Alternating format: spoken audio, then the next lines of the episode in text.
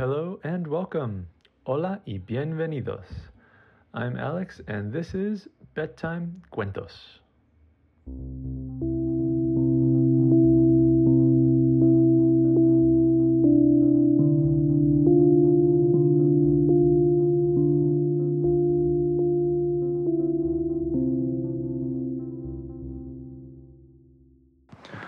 Once upon a time, there was a little boy named Mateo. And it was winter. It was very cold and very rainy. And every day, Teo had to wash his hands after he got home. And because it was cold, his hands started to get dry and drier He le enseñaba a su mamá. And his mom would say, It's fine. And he would show it to his papa, his hands. And his papa would say, Está bien, no te preocupes. But little by little, Teo's hands were getting rougher and rougher. Until finally, he showed it to his papa. And he said, Papa, look, my hands, they're so rough. And Papa looked at his hands and said, Oh my gosh, Teo, how did your hands get so rough? Teo said, I told you, Papa. I kept telling you. And Mama, you no me ponían atención. You didn't pay attention to me. And Papa said, Okay, I have super powerful lotion to help you out and he put it on Teo's hands. And he said, You have to leave it on all day. And Teo said, But what about my screen time? And Papa said, No, no screen time. Your hands are too full of lotion. And Teo just sat there. And Papa said, But you could watch a show because you don't need your hands for that. So Teo just sat there watching some shows. And a couple of hours passed, and Papa went to go check on Teo. And Papa said, Oh my gosh, Teo, it's not just your hands anymore that are so dry, it's your whole arms. And Teo said, What? And he went to the mirror to look. And he said, Papa, it's not just my arms, it's my legs too what's happening? And Papa said, I don't know. Let's put lotion all over you to see what's going on. So Papa put lotion all over Teo, all over his hands and his arms, y sus piernas, and then his pancita and his back just to be safe, and on his face, everywhere, everywhere, everywhere. And Teo said, Oh, I'm so sticky now. I can't move. Papa said, just go to sleep. That'll help you out. And so Teo went to sleep.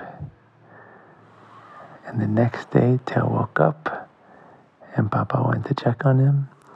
And Papa opened the door and said, Teo, ¿cómo te sientes? How are you feeling?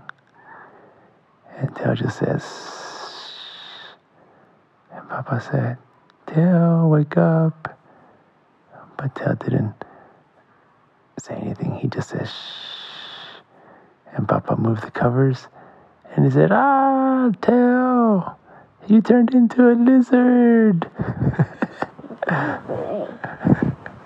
what happened? I thought you just had dry skin. And Teo was like, Sss. and he bit Papa because Teo was so mad that he turned to, into a lizard and that Papa didn't pay attention to him. And Papa said, Ouch, don't bite me. Don't bite me. And he grabbed Teo by his tail. And Teo detached his tail to run away. And Papa said, Come back here. We need to figure out what to do. And he chased Teo all around the house until he finally caught him. And he showed him to Mama. And Papa said, Mama, Teo's a lizard. What do we do? And Mama said, What are you talking about, Teo's a lizard? Doesn't make any sense. That's being loco. You are a cuckoo dad. And Papa explained everything. That Teo was had dry hands because he didn't put lotion, and then his whole body got dry and he turned into a lizard. And because Papa's fault because he didn't pay attention. And Mama said, I know the secret. Going to fill the bathtub up with milk. And then we're going to dunk him.